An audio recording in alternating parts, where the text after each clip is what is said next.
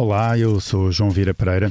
Sejam bem-vindos a mais um Money Money Money, um podcast do Expresso. Comigo em estúdio está João Silvestre, editor de Economia. Olá, João. Olá, João. Em junho de 2019, as ações da empresa que detém as lojas GameStop valiam pouco mais de 5 dólares. No movimento inexplicável, chegaram quase a 500 dólares cada uma. Neste processo há quem tenha ficado milionário e há quem tenha perdido muito.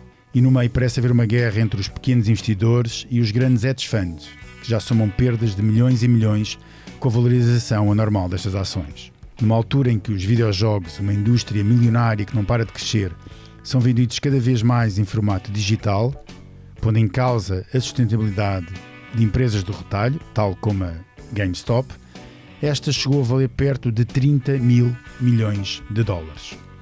Para nos ajudar a explicar este fenómeno bolsista, temos connosco Afonso Essa, cofundador da Reis e professor da nova SBE. Olá, Afonso. Olá.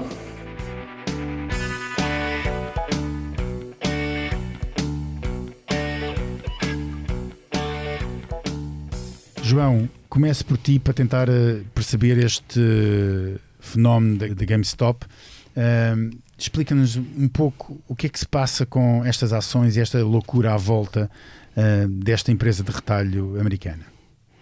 Bem, isto é me parece, daquilo que eu pude observar, é que a empresa tem, tem problemas de, de fundo, ou seja, que, como tu dizias, que o negócio do retalho já não é o que era, e portanto há problemas de facto com, com a empresa. Há uma série de grandes investidores, os tais hedge funds e outros, que apostaram que a empresa ia desvalorizar, ou seja, tomaram posições, aquilo que se chama posições curtas, seja por vendas a descoberto, seja por derivados, etc., na expectativa de que a empresa iria desvalorizar, e entretanto começa a haver um, algum movimento nas, em redes sociais ligadas a alguns investidores e que todos juntos fizeram uma espécie de uma, de uma manada que comprou e fez aquilo que se chama um short squeeze, no fundo apertaram os fundos de maneira que eles ficassem a perder dinheiro e que fossem obrigados a fechar as suas posições.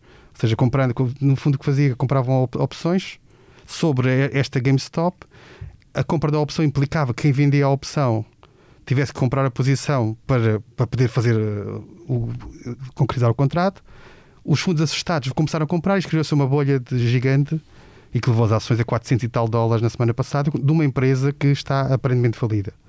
Isso é que é a grande é, exato, parte é estranha de tudo Quando nós olhamos para aquilo que se passa e para, e para quem nos está a ouvir tentar perceber, quando nós olhamos para os fundamentais desta, desta empresa, hum, esta empresa tem tudo para correr mal.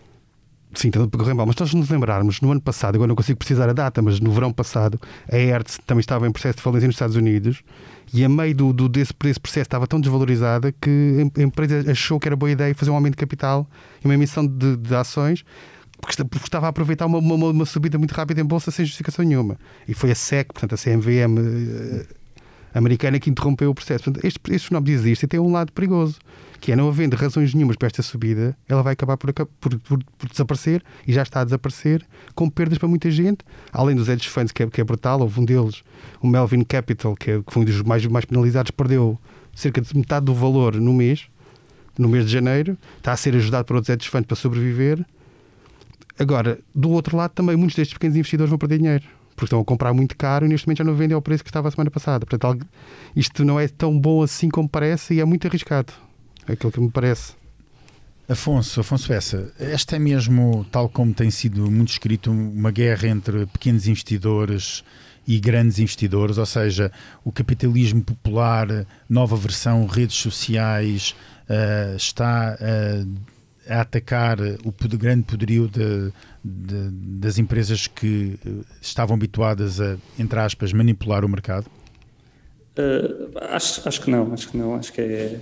O, completando o que o João Silvestre estava a dizer, o que, o que tivemos aqui foi um, uma. Portanto, este fórum que liderou este movimento, o Wall Street Bets, é um, é um fórum bastante antigo, é um fórum já de 2012, em que, como há N outros fóruns deste género, online em que as pessoas trocam informações sobre os trades que andam, que andam a fazer.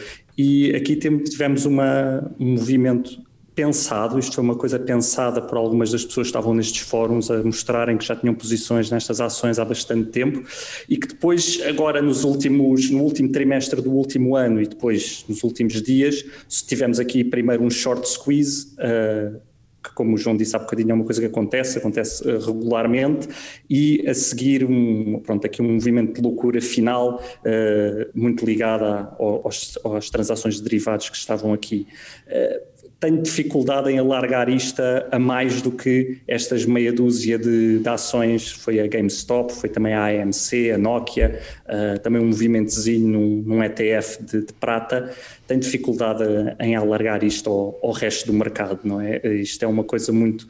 Sim, foi mediática, estas quatro ações, um movimento muito grande, teve imenso press mas e pronto, vamos, vamos discutir com certeza agora à frente uh, os efeitos perniciosos disto, mas não nos podemos esquecer que nos Estados Unidos há, há mais de 4 mil uh, títulos só de ações cotados e estamos aqui a falar de 3 ou 4 que sim fazem aqui, fizeram, e vai haver muita gente a perder dinheiro com isto e paragonas porque houve um hedge fund que acaba a ter que ser bailed out por outro hedge fund, mas Uh, acho que não tem nada a ver com, com, o movimento que houve a seguir à crise financeira do Occupy Wall Street, que aí sim tínhamos um, uma revolta popular uh, justificada até. Uh, aqui não, acho que é uma coisa que vai, vai desaparecer. Não, até porque essa revolta popular a seguir à crise financeira teve muito a ver com a, desregula, a, desregulamentação que existiu, que permitiu, um, que permitiu a a atividade financeira entrar por campos uh, e apresentar produtos uh, como solução uh, e, e, que acabaram por correr mal. Claro, no... e as pessoas estavam, estavam zangadas, não é? Estavam zangadas. Acabaram depois, acabaram depois a ter que fazer bailout desses próprios bancos. Mas é? isto é, Portanto... é, o contrário, isto é um movimento das pessoas contra o sistema. Sim, imagina, eu, sim, está a ser vendido como isso e as pessoas acharam que, que iam derrubar alguns, alguns hedge funds e conseguiram, no caso do, do Melvin Capital. Uh, agora, tenho dificuldades em generalizar isto como uma que vá ser um novo trend, porque uh, na realidade, uh, como vimos agora pelo, pelo price action dos últimos, dos últimos dias, incluindo hoje, o movimento vai reverter. De qualquer pessoa que já tenha trabalhado em mercados financeiros, que acompanhe os mercados financeiros, já sabe o fim desta história. No fim desta história, a GameStop vai estar a valer o que valia em agosto do ano passado, que é 4, entre 4, à volta de 4 ou 5 dólares. Uh, até onde é que ela poderia ter ido, foi até aos 500 dólares, podia ter ido a 1000, 2000, quem sabe, uh, se calhar ainda tem aqui algum rebound, mas no fim uh, as empresas têm que voltar para os seus fundamentais e mesmo a 4 dólares a GameStop já estava cara para, para a empresa que é.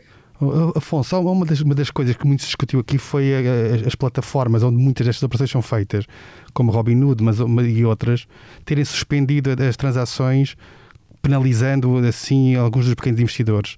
Hoje em dia o mercado está muito dependente destas plataformas, já tem um poder de mercado hoje que não tinham há, há uns anos e, e, que no, e, que no, fundo faz, serve um bocado de ponto entre o que é o investidor e o que são no fundo as bolsas e os, os mercados regulamentados. Como, como todas as novas coisas que aparecem, estes discount brokers e há mais, tirando a Robinhood, eh, não quero estar a fazer publicidade a outros, portanto vamos focar só na, na Robinhood, eh, que lado positivo destas plataformas dão, dão acesso uh, a pessoas que normalmente não querem investir porque acham que é caro, porque uh, não gostam da experiência e estas plataformas mais gamificadas, em que não cobram FIIs aos investidores, democratizaram um bocadinho o acesso, ou um bocadinho, uh, bastante o acesso ao mercado para investidores de retalho. E isto é um fenómeno que tem 8 anos, 10, 8 anos no, no máximo. só que é estranho, não é? Então, ter, fazer transações normalmente é caro, todos nós sabemos que se vamos um, ao nosso banco, a um banco tradicional, ou um broker tradicional, há FIIs, mas depois numa Robinhood não paga nada, tem que haver aqui algum catch. E na GameStop esse catch apareceu, que é, isto é gratuito, porque na maior parte dos casos as pessoas estão a transacionar não os títulos, mas estão a transacionar contra o balanço deste broker. E depois este broker o que faz é agrega as ordens e o business model deles, na realidade, é vender estas ordens e este deal flow a estas, estas transações é? aos grandes intermediários. O que é que aconteceu neste caso? A Robinhood, como teve um aumento massivo de transações neste, nestes títulos mais, uh, pronto, mais falados e em que havia aqui uma mania grande à volta disto, um, os brokers e quem lhes faz, pronto, quem lhes dá a infraestrutura exigiu-lhes mais colateral do que eles estavam habituados a ter.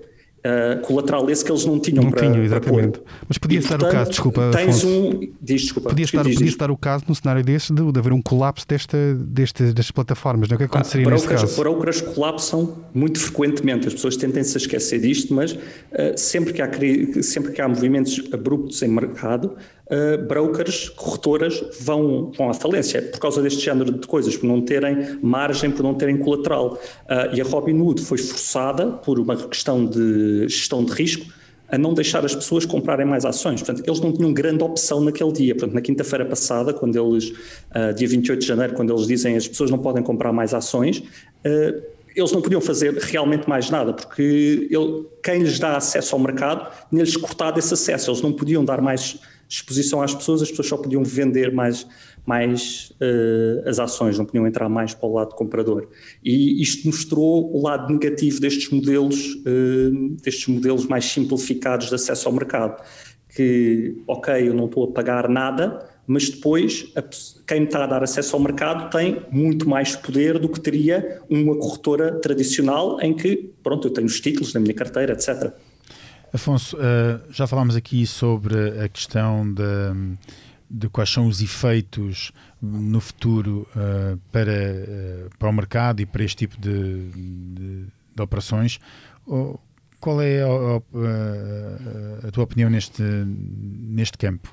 Isto é muito negativo a imagem que deixa o mercado financeiro? Ah, acho, que, pá, acho que não é. Este género de coisas nunca são boas para o mercado financeiro.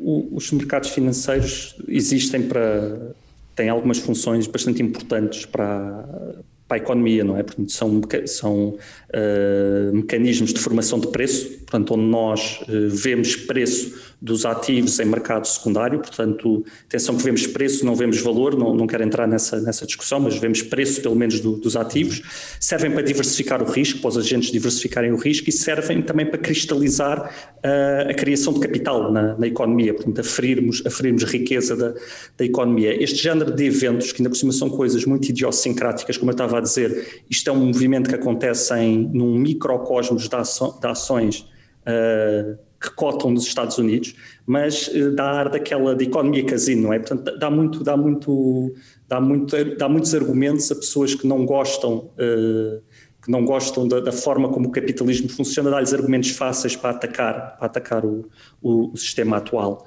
Uh, em termos de consequências que isto vai ter, o mercado tende a, a, não se esquecer destas coisas, portanto, isto vai, vai estar na nossa memória daqui para a frente. E eu diria que há aqui duas, duas ou três implicações óbvias. Acho que vamos ver a SEC, portanto, o regulador da CMVM dos Estados Unidos, a refletir bastante sobre o acesso que o retalho pode ou não ter a determinados instrumentos financeiros. Tenho muitas dúvidas que a SEC não vá pôr mais restrições às pessoas comprarem uh, opções de curto prazo, instrumentos com, com muita alavancagem que potenciam este género de movimentos no mercado e também perdas depois no, no retalho mais incauto. Uh, neste campo, a Europa até está bastante melhor por causa da, da MIFID II, nos Estados Unidos, uh, nem tanto. Vai haver também mais tendência, mais críticas ao, ao, mercado financeiro, não é? E isto, eu, eu penso que isto é bastante negativo, porque nós não nos podemos esquecer de um, de um resultado uma coisa bastante importante que eu acho que as pessoas tendem a esquecer e que para mim é a parte mais importante dos mercados financeiros. Há uns anos o, aquele autor francês, o Thomas Piketty, escreveu um, o, o, livro Capital, que toda a gente discutiu na altura, do história dos 99%, etc. Mas o resultado mais interessante que estava no livro, não tinha nada a ver com os 99%, era que a taxa de crescimento do capital é superior à taxa de crescimento do PIB Sempre. Em todas as economias é um resultado super robusto. Isto quer dizer que se as pessoas não participam no mercado de capitais, estão a perder uma oportunidade grande de aumentar suas, a sua riqueza, as suas poupanças. E, portanto, tudo o que sejam eventos que ponham as pessoas longe de terem exposições ao mercado, longe de terem uh, algum risco de capital nas suas nas suas poupanças, no seu aforro, uh, acaba por ser negativo para acaba por ser negativo para, para o efeito de distribuição da, da riqueza. Portanto, uh, vão ser outra vez mais dos mesmos a poder beneficiar a poder beneficiar disto. E portanto, mas, uh, Afonso, diz, diz. mas, mas o que os dados mostram, exatamente o que uhum. aconteceu, o, o, que aconteceu recentemente foi que esta nova geração de, de, que se chamam os day traders, portanto, uhum. pessoas que, que passam o dia uh, uh, em, em, casa, uh, até por causa desta questão de pandémica e tudo, fechados a, uhum. a, fazer mais nada do que comprar e vender ações, quer dizer, levou a que se tivessem registado um número absolutamente recorde de transações diárias, ou seja, sem dúvida, nessa sem forma o capitalismo popular mim, está bem vivo.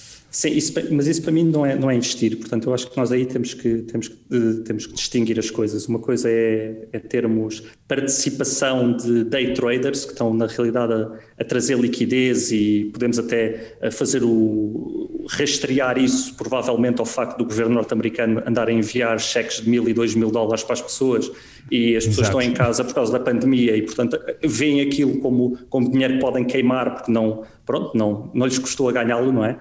Uh, só que para mim isso não é investir. Portanto, para mim, uh, quando eu falo termos exposição ao mercado financeiro, ter exposição a índices bolsistas, são investimentos muito mais passivos. Eu acho que não há. Uh, esta, movimentos de, de, de, médio e longo prazo. E sim, exatamente. Agora, está mais do que estudado academicamente que day traders é um, é um jogo de soma nula, não é? Portanto, sim, trazem alguma liquidez ao mercado, mas uh, em média ninguém vai, ninguém vai fazer dinheiro com isso. Portanto, o ganho de um é a perda do outro, portanto, não, não há. Não, há, não vejo isso como. Portanto, quando se restringe esse género de coisas, eu, este género de modelos Robinhood que acabam por levar as pessoas para esse género de day trading, uh, não sei se isso é bom para o, para o, para o retalho, portanto, para o, para o, investidor não qualificado, não sei se isso lhe está a trazer alguma vantagem. Se esse investidor não tem é que estar a ser encaminhado para investimentos mais passivos. João, uh, aproveito para passar uh, a João Silvestre a palavra e com uma pergunta uh, que, que não, não tem diretamente a ver com este movimento, mas que está ligado, que é, quando olhamos, já falámos para isto, para aquilo que é o que vale efetivamente uma empresa como a GameStop, não, não deixe de, de, fazer aqui o paralelismo com os chamados unicórnios, em que nós temos determinadas empresas que de repente se, se tornam estrelas um, mundiais a nível global pelo valor que, que, atingem, mas quando olhamos para os fundamentais dessa empresa também não encontramos uh, uh, pelo menos a base uh, para que valham tanto dinheiro, encontramos sim uma perspectiva que no futuro, ao contrário do, de, nesse caso da GameStop, que a perspectiva no futuro é não valer nada, os unicórnios têm, têm, têm uma perspectiva de valer alguma coisa no futuro. O problema é saber alguma coisa, o, o, o que é que vale ou não. Ah, achas que isto pode afetar também a, a valorização dessas empresas que nos últimos anos também tem sido muito grande? Eu acho que este tipo de fenómenos tem sempre algum efeito, ou seja, seja psicológico, de pensar, ah, que isto correu mal aqui, pode correr mal outras vezes. Os unicórnios são aquele modelo que já, vi, já vimos, por exemplo, a Amazon, que é hoje das melhores empresas do mundo, é? o Jeff Bezos saiu da presidência esta semana, ontem, anunciou ontem, também na altura falava exatamente a mesma coisa. No final dos anos 90, a Amazon valia, estou a falar de memória, 500 dólares por ação e nunca tinha dado lucros na, na, na vida deles. Deram o primeiro lucro, se não me falha a memória, alguns em 2003, lucro trimestral, e tiveram vários anos com valorizações altíssimas. E hoje em dia é o que é. Portanto, isto está aqui um lado que é de sim, há uma crença num futuro risonho que pode nunca aparecer, mas quando aparece, pode, pode justificar aqueles valores. Por isso é que nós vemos, por exemplo, os múltiplos destas empresas as empresas, às vezes, às vezes nem, nem é múltiplos, é, é, é, infinito, porque aquilo é zero ou negativo o resultado. Mas muitas vezes estamos a falar de múltiplos de centenas ou de milhares de vezes, que é a expectativa que, alguns no futuro, aqueles resultados daquela empresa cheguem a um nível normal que torna aquela valorização possível. Agora, isto é uma manada de unicórnios, há sempre alguns que vão chegar ao, chegar ao fim vivos e muitos vão morrer. Mas isso, eu vejo isto um bocadinho quase como, como os clubes de futebol que compram, grandes clubes de futebol compram vários jogadores até podem ser relativamente caros à época, mas se comprarem muitos, basta que não tenham, tenham sucesso para depois pague o custo dos outros. É que é um bocadinho isso. Não é? Portanto, é possível que há muitos destes fundos que investem neste investem partes nestes unicórnios venham, venham a ter no, no futuro retorno, basta, bastante que um deles tenha, tenha esse efeito. Sendo que o que acontece muitas vezes é que estes unicórnios são valorizados apenas uma parte. Eles valem mil milhões porque se comprou 1% a um determinado preço. Claro. Não, não nunca entraram os não mil a milhões. Totalidade, a totalidade do capital. Uh, Afonso, um, eu uh, entrava aqui noutra, uh, no, na área mais de conselhos. Se, e para quem nos está a ouvir, se tiver a dar um conselho a quem está a pensar entrar neste mercado, ou ser um day trader, ou de repente começar a investir nestas, nestas, neste tipo de ações porque houve alguém que ganhou muito dinheiro, que conselhos é que deixaria? conselho número um, não o faça. mas eu tenho uma, aí tenho uma visão muito clara que as pessoas que, um, que, não, que, não, que não, não têm um portfólio de grande não devem estar a, escolher nomes de ações para, para investir. Não, não faz sentido isso. Portanto, razão número um para ter sucesso numa, numa carteira de investimentos é, é estar diversificado. Portanto, a ideia de ir uh, escolher duas ou três ações porque elas estão a aparecer muito nas notícias é é uma péssima estratégia de investimento, é uma coisa que está documentada. Uh, na realidade, o que estamos a fazer é ir dar liquidez para outras pessoas saírem.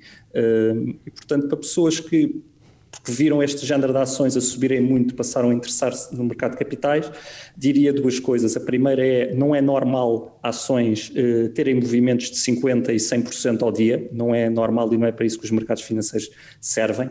Uh, e se querem ter exposição ao mercado financeiro porque têm algum aforro, uh, façam-no através de uh, fundos, ETFs, mas de pronto, exposições diversificadas e, e deixem a, a, escolha de nomes individuais para, para, profissionais que estão todos os dias em salas de mercados a, a gerir esse género de, de, risco e são pagos para, e são pagos para isso. Passamos agora. Uh a nossa bolsa de valores, nós também temos uma bolsa de valores, não somos day traders. Mas não tem bolhas, Aliás, até hoje nunca teve não, nenhuma. Não, não, teve nenhuma bolha, mas pedimos a cada convidado é apresentado um tema para o qual deve dar ordem de compra ou de venda. João, João Silvestre, começo por ti. Uh, Francisco Ramos demitiu-se há muito pouco tempo, na altura em que gravamos isto, da coordenação da Task Force do plano de vacinação. Compras ou vendes este, esta demissão eh, de Francisco Ramos? Bem, eu compro no sentido que por aquilo que já se sabe, sabe, há muito não sabemos ainda, porque, como tu dizes, a notícia é muito recente, acabamos de saber lá há pouco, mas todas as polémicas que houve, as próprias intervenções públicas que o Francisco Ramos teve, algumas um pouco extemporâneas para aquilo que é a função que ele desempenha hoje. E aquilo que há, que, que existe sob suspeitas de, ou até casos confirmados, na, na, no Hospital da Cruz Vermelha sobre irregularidades na vacinação, acho que é suficiente para, para se demitir o espanto também é que nesta altura já passou algum tempo desde que ele foi anunciado a admissão e não se saiba quem é que vai ser o futuro coordenador. Parece-me que é uma função importante hoje em dia em Portugal e se tirar uma peça e não ter a substituto parece-me um pouco estranho nesta altura. Estranho é o que há mais neste plano de vacinação, pelo menos para já. Afonso Essa, uh, os médicos militares alemães que vêm ajudar Portugal vão afinal para o hospital privado da Luz Saúde. Compra ou vende este movimento de pouco esperado, talvez? Ah, vendo, vendo o movimento na medida que estão aí para o sítio errado, não é? Uh, pelo que eu percebi, precisávamos era de pessoas no, nos hospitais públicos. Uh, não sei, não percebo quem é que tomou a decisão acho que acho no mínimo estranha, uh, mas pronto, no, no, meio desta estranheza, estranheza toda que estamos, em, que estamos, em que estamos a viver, acho que mais do que a ajuda simbólica, com, concordo com o, que, com o que o João Silvestre acabou de dizer, precisamos é saber ontem quem é que está realmente a gerir o plano de vacinação e que o ponha a funcionar uh, já. Sim, porque na realidade se havia alguma coisa que não podia falhar era ou é o plano de vacinação. Isso aceitamos que falhe muita coisa relativamente à pandemia, até porque é uma situação que não conseguimos esperar, é uma situação inesperada e que de difícil gestão, mas, mas eh, receber vacinas e administrá-las é algo que fazemos há muito, muitos anos. Mas pronto, é assim que chegamos ao fim deste 55 episódio de Money Money Money. A edição esteve a cargo de Ruben Tiago Pereira. Se quiserem vir-nos questões e sugestões de temas para o e-mail economia.express.empresa.pt, até lá, tome muito bem conta da sua carteira e proteja-se o melhor que puder. Money, it's a